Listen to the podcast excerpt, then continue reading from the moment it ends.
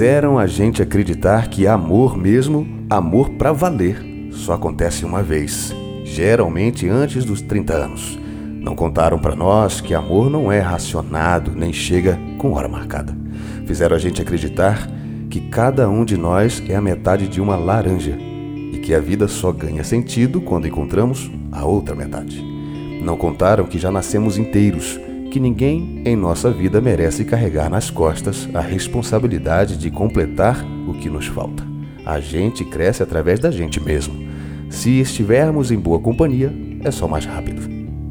Fizeram a gente acreditar numa fórmula chamada dois em um. Duas pessoas pensando igual, agindo igual, que isso era o que funcionava. Não nos contaram que isso tem nome: anulação. Que só sendo indivíduos com personalidade própria é que poderemos ter uma relação saudável. Fizeram a gente acreditar que casamento é obrigatório e que desejos fora de hora devem ser reprimidos.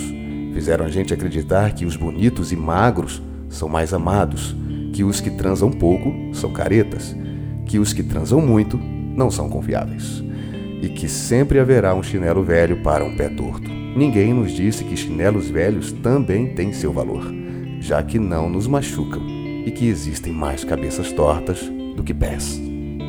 Fizeram a gente acreditar que só há uma fórmula de ser feliz, a mesma para todos. E os que escapam dela estão condenados à marginalidade não nos contaram que estas fórmulas dão errado, frustram as pessoas, são alienantes e que poderíamos tentar outras alternativas menos convencionais. Sexo não é sacanagem. Sexo é uma coisa natural, simples. Só é ruim quando feito sem vontade. Sacanagem é outra coisa.